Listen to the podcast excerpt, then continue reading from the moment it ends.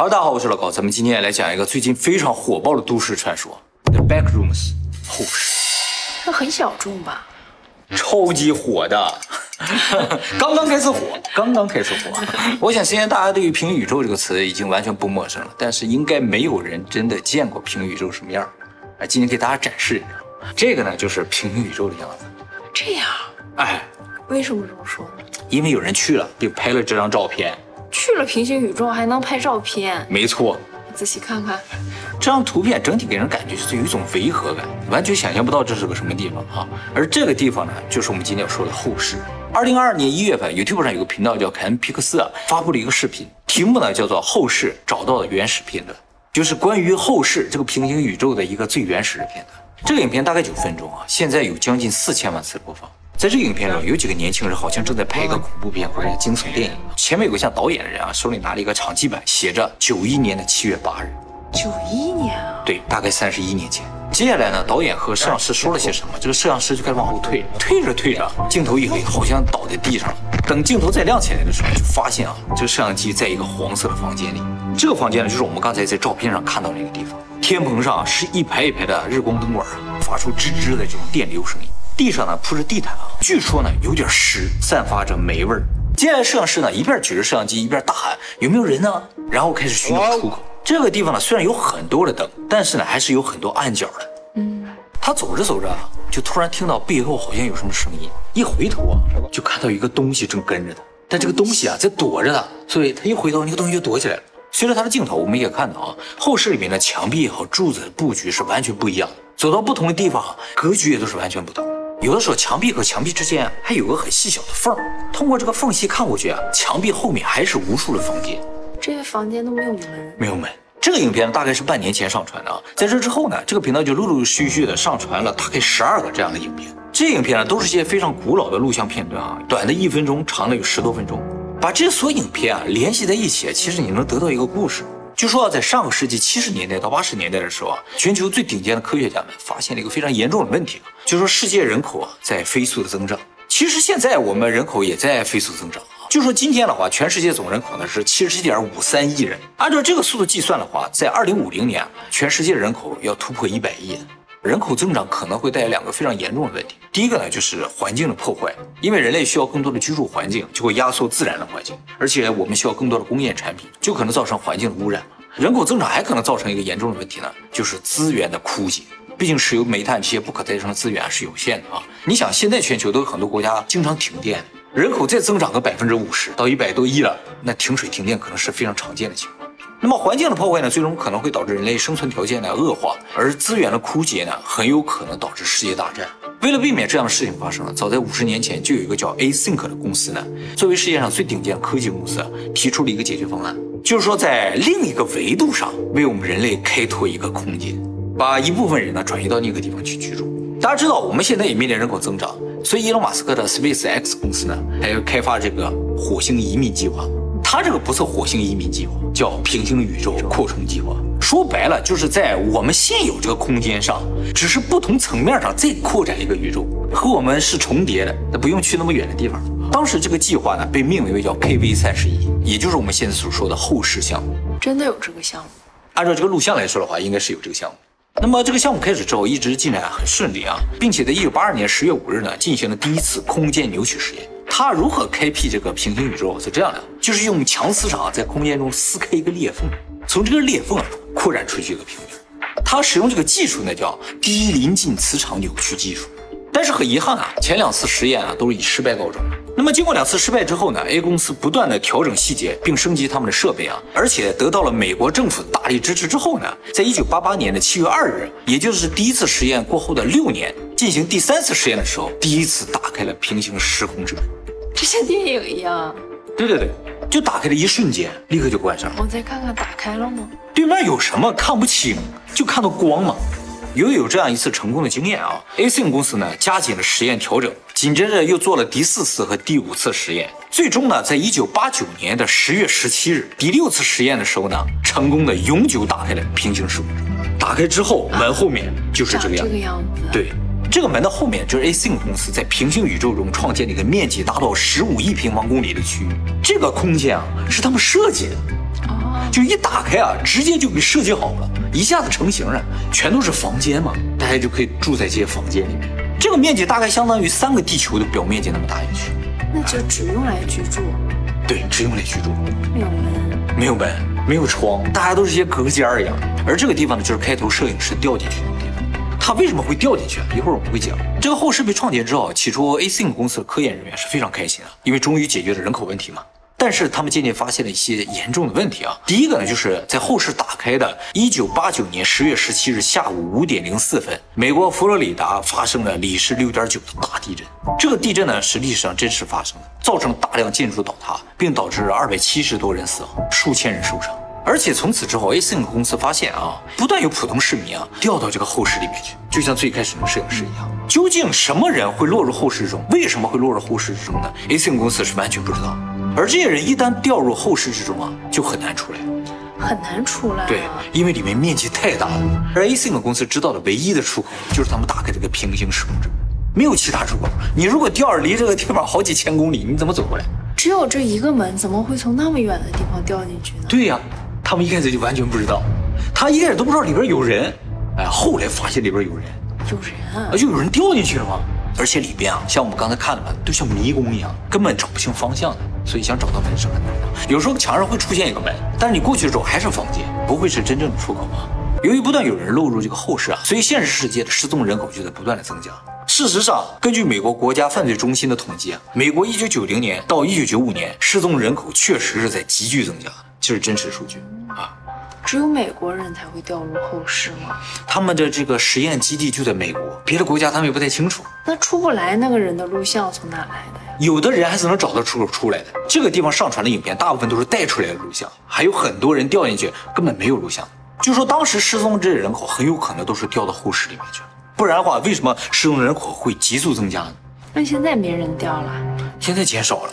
那么这个 Async 公司很快意识到，现实世界后世之间可能存在某种 bug，把它们连在了一起。有些人呢不通过入口也可以进入，所以啊，他马上组织了一个探索队啊，进入后世开始探索行动。啊，他们可以自由进。啊，对啊，他们不是有个平行时空之门吗？他们就只能从那个门进，其他进入的方法他们不知道。那他们能找到回来的路？他们进去了牵一根绳子，绳子？哎，很长的绳子啊。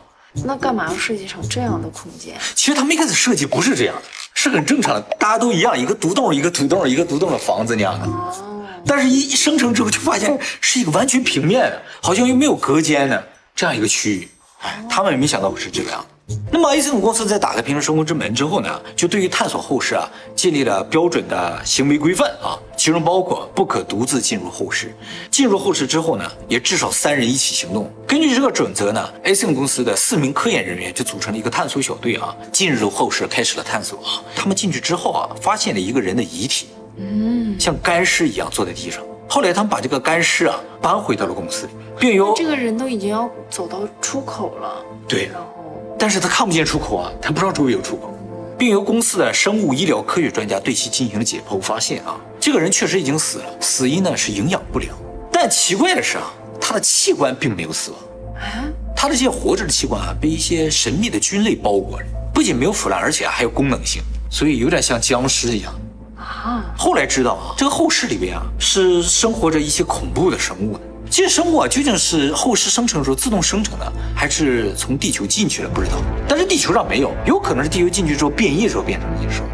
那也有可能从其他的平行宇宙进去。没错，其实里边有的人啊，有可能都不是我们这个宇宙人，哦，就是其他平行宇宙也掉到这里边去了。而这些恐怖的生物呢，有可能袭击了掉入后世的人之后呢，在他们身上种植这种菌类，就是把我们作为一种营养源，种植他们自己。所以这些人都死于营养不良，就吸收了我们的养分。而这些菌类吸收养分之后呢，可以长到很大，像人这么大，而且能长成人形，啊快速移动。啊！再次呢，找到其他的幸存者，就把它抓住之后种上细菌，然后再长成人，啊，是一种菌类生物，不是植物。这有点像那个 SCP，对对对，有点像，是它不是很吓人，还好吧、哎，就他一开始跟着那个摄影师，它的手那么长呀，你是手吗？你认为？现在怀疑他有可能是就是进去的人类被这个植物寄生了之后，吸收了人类的 DNA，所以长成了这个样子。而进去的人越多，这个东西就越多。哦，嗯，所以已经过去三十多年啊，里边可能有很多这个东西了。而且在后来的这个监控中啊，发现这个东西有可能可以模仿人声来吸引掉入后室里的人。就是你掉进去了，你就自己啊，你很害怕，周围没有声音啊，他就突然模仿人说话的声音，就会把你吸引过去，然后袭击。那他是坏的呀？倒也不是坏啊，这是一种自然行为，它会捕食。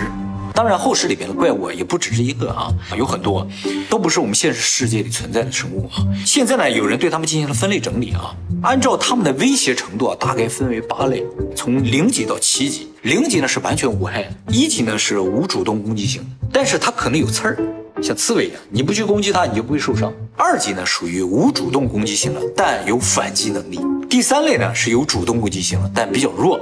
就我们一个人也能打得过。第四类呢是有主动攻击性的，实力呢和人差不多。第五类呢是有主动攻击性，而且比人强大很多。第六类叫非常危险。第七类称为神级，就碰着你就死定了。那么这些微生物都很有特点啊，大家记住三个很特别的啊。第一个呢是第三号怪物，叫做微笑者，他们有编号的，是等级四的怪物，有主动攻击性，而且和人差不多厉害。他们吃人呢，而且会主动攻击。不过他们也是有弱点的啊，他们非常喜欢光源，所以呢，如果你遇到了这种微笑者啊，你就把你手里的手电筒或者任何发光的东西丢过去，他们就会短暂的被这个光源所吸引，你就可以跑掉。但是啊，说有个问题，就是说在后世里面，像手电筒这种东西是非常宝贵的资源，不能随便丢的，所以你还得想别的办法逃，可能好一点。我我掉进去的时候为什么会有手电筒呀？哎，里边能捡到，在后世戏吗？呃，不是游戏，就是你往里探索的时候会发现很多道具，就是这个系统自动生成是带的嘛。这是密室逃脱吧？类似，你要收集这些工具，最终从这逃脱出来，不断探索逃脱出来，找到正确的路很难，在你的有生之年了啊。那么还有一个非常有名的怪物呢，就是八号猎物猎狗，有点像贞子在地上爬的，它是等级四的怪物，跟刚才的一样，它的唾液之中含有病毒啊，人被咬之后呢，三十分钟左右就会僵尸化，变成和猎狗一样的怪物。就变成它了，所以后世中啊，这个猎狗的数量也在不断的增加。都研究这么明白了啊？对啊，这是前人用生命换回来一些重要资料，你不得好好看看？对付猎狗也要利用它的特点啊，就是它时常会发出这种威胁性的低沉的声音，所以你一旦听到这个声音啊，把它躲开就来得及。万一你和这个猎狗啊碰了个正面，你也不要害怕，瞪大眼睛看着对方，然后吓它一下，它会短暂躲避。然后你趁这个机会赶紧跑掉就行。还有个有名的怪物呢，是六十二号怪物，叫蜘蛛魔，等级五的怪物，比人类强大很多。就是一旦被它抓到，你就死定了啊。他们经常会从天棚啊突然掉下来，跑得非常的快啊，比人类快很多。但是啊，他们转弯的速度比较慢，所以你要跑的话，就不停的转弯，就把它甩掉了。而且啊，它的记忆力非常差。比如说你跑了几个弯，把它甩掉了，它就忘记它在追你了，你就安全了。至于我们最开始介绍的那个菌类的人呢，他呢是哪个属性的怪物？目前不知道，他属于一个谜了。那么后世当中，除了怪物之外呢，还有很多器具，你可能捡到都可以用来保命啊。比如啊，你在后世中可能捡到最好吃的一种食物呢，叫做皇家口粮果冻。对对对，这个东西吃一口就能顶一天的饭，所以非常重要。所有吃过这个东西的人都说，这是他一生中吃过的最好吃的东西。就这么美味哈，但由于这个资源呢非常的有限啊，所以呢轻易不能让别人知道你有这个东西，就是你一旦捡到了，要藏起来，不然的话你的同伴可能把你干掉，抢夺这个东西。后世中呢还有一种非常独特的镜子，这个镜子看上去和现实镜子没有区别，但是啊它有一个特点，就是你看时间长了之后啊，就会在镜子中看到现实世界的一些场景，比如你的家人啊，他们快乐的生活着，哎，所以这个镜子啊是非常危险的，为什么呢？很多人看到这些场景之后啊。对比自己悲惨的现实啊，就会产生抑郁，最终呢就死在里面了。所以这个镜子啊不能看太多，会让人失去生活的勇气。那么第二段录像呢，是一九九零年的二月二十九日，A N 公司再一次进入后室所拍摄。这公司真的存在吗？反正没上市了，属于一种秘密大财团。这次虽然没有看到什么恐怖的场景啊，但走着走着啊，就有人听到周围好像有人说话的声音，他就顺着声音方向去了。结果啊，发现是个死胡同，没有什么人啊。当他准备返回四人小队的时候，剩下三个人就在他面前突然消失，只剩下他一个人。接下来呢，就是他开始疯狂寻找队友。关键是啊，消失这三个人里边有一个人是拿绳子的。哦。他消失之后，绳子也没了啊，他就找不到回去的路了啊。那后来他怎么回去的？不知道，但是他拍摄的过程中拍到了一个像出口一样的门，但是他通过这个门之后发现还是一个屋子，并不是真的出口。根据录像中的显示啊，并不是所有房间都是这种黄色昏暗的这种场景，有各种各样的房间，甚至呢还有类似室外的场景。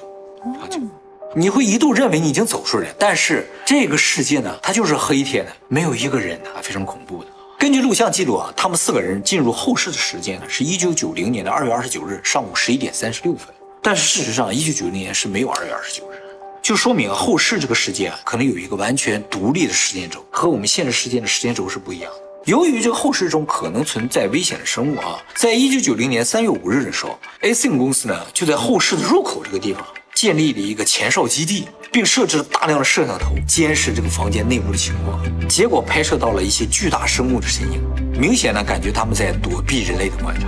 他们在后世安这种摄像头，然后在现实我们的世界里面也能看吗？他们这个监控站啊就在后室里面。那么，一九九零年五月六号，发现了一个地面上全是坑的房间。在通过这个房间的时候呢，负责摄像的人一不小心掉到这个坑里发现下面啊也是无穷无尽的房间。这就说明什么？后世啊不是一层，而是很多层。那他还能上来吗？能，按顺原路还能爬回来。一开始发现总共有九大层，渐渐的又发现了无数的附属层，还有一些异常层。目前发现的层就上百个，总共有多少不知道。就说里边究竟有多大，完全不知道。各种各样的环境啊，我们刚才看到那个黄色的房间啊，被称作第零层，也叫做大厅。第一层呢叫做市居区，第二层叫管道梦想，第三层叫电站，第四层叫废弃的办公室，第五层叫酒店，第六层叫熄灯，第七层叫海洋恐惧，第八层叫洞穴系统。每一层呢也都有一些独特的怪物啊、物品，甚至有独自的物理法则。那后世之中呢，还有一个非常恐怖的区域呢，叫做虚空。这个区间里面什么都没有，一片漆黑。落入虚空的人将在无尽的黑暗中无限下落。你在里面也不会死，因为时间也是停止的，就像落入了无间地狱一样的一个过程，没有头的。由于后世中存在太多的未知风险，而且后世里的这些生物啊，很有可能反向进入我们的世界。如果来的话，真的后果不堪设想。所以呢。A.C. 公司决定了将前哨站和后室之间的门啊永久封印，但是里面的人就出不来，出不来了。那他们以后再掉进去的人怎么出来啊？没有办法，这个 bug 没有修复，但是只是把已知的门给它封上。结果门封上了一年之后，也就是九一年七月八日，也就是我们最开始那个录像，摄影师再次掉到后室里面。所以后世啊，对于现实世界来说，目前仍然是一个危险。大家一不小心也有可能掉进去，所以要小心。怎么能进入后世？什么情况下会掉到这个后世里面？现在大概知道，就说人进入虚无状态的时候，就很容易掉到后世里面去。什么叫虚无状态？就是濒死、极度虚弱，或者因为什么冲击，脑子一片空白的时候，人就进入一个虚无状态。在这个时候，人就很有可能掉到后世里面去。那那个摄影师有没有？摄影师有可能被什么东西绊倒了，一下磕到头了，他就一下掉到这个后室里面。而且这个虚无状态啊，还能够让人们在后世里边的层与层之间进行穿越，这就是目前已知的信息啊。从后世这个圈子的人来看啊，所谓现实世界其实有可能是后世的一个层，哦，哎，只是一个相对来说比较安全的层。我们生活在后世的一个层里，所以我们才能进入后世，也进入其他的层。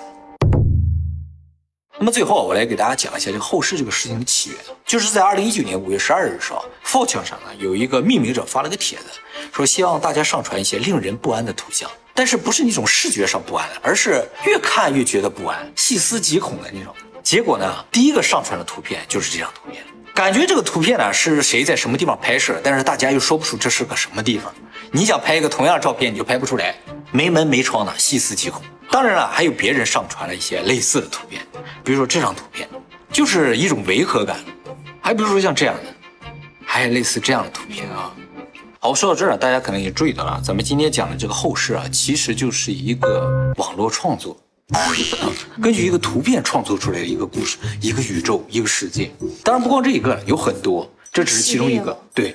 它和 S C B 最大的不同就是它处于一个萌芽阶段。这张图片最早是二零一九年出现的，所以到现在也就三年。而 S C B 已经出来十几年，所以大家第一次赶上了一个网络创作的萌芽期。但是 S C P 不是大家都可以去写吗？这个这个也是，也是。对啊，你可以根据这张图片来创作你的故事，拍成你的影片。我刚才给大家展示这个 A s y n c 公司的这个影片啊，是一个十六岁的导演创作。很多知名导演对于他这个影片给出了高度的评价，就说他这个影片里面融入了很多经典的恐怖元素，不像是一个新手拍，整个制作也非常精良。那个房间本身是不存在的，不是租用了个场地拍摄的，而是用 3D 画出来的，就跟那个《复仇者联盟》一样的。所以技术水平是非常高的啊。怎么看也不像十六岁的导演能拍出来，是吧？啊，感觉像大制作啊。关键是它的播放量也超高啊，就说明它得到了大家的认可。现在这个系列也正在进行，很多分支系列也在其他频道产生了。有人模仿啊，来创作一些分支系列。我刚才不说了，有很多层嘛，你写人就从其他层开始延伸。你可以根据你的想法去创作一个新的层，你不会创作也没关系。后世的维基百科上有讲解，告诉你怎么创作你的层，它有一个规则。所以感兴趣的观众也可以创作你们自己的后世层，然后拍摄一个相关的影片的话，最近上传估计会很火，你就赶上这一波了，是不是？你想 S C P 都火了多少年啊？所以大家不要纠结这个事情是真的还是假的，跟哈利波特一样。对你创造一个自己的世界嘛，是这样一个事情啊。这种模式啊，完全可以考虑。你想想，一张图片就能创造出这么多东西，是吧？你也可以弄张图片，讲讲你的故事啊。其实像这样自己创作一个世界，比如像金庸的武侠世界啊，哈利波特的魔法世界了，是吧？冰与火之歌的那种不知道什么年代那个世界了，像这样创作一个自己的世界，然后邀请大家来进入你的世界，是件非常了不起的事情。所以我个人还是非常期待这个后世的后续的故事。哎，你不也是有一个这样的世界吗？但是我只能把你带入我的世界，没有那么了不起，没有那么了不起。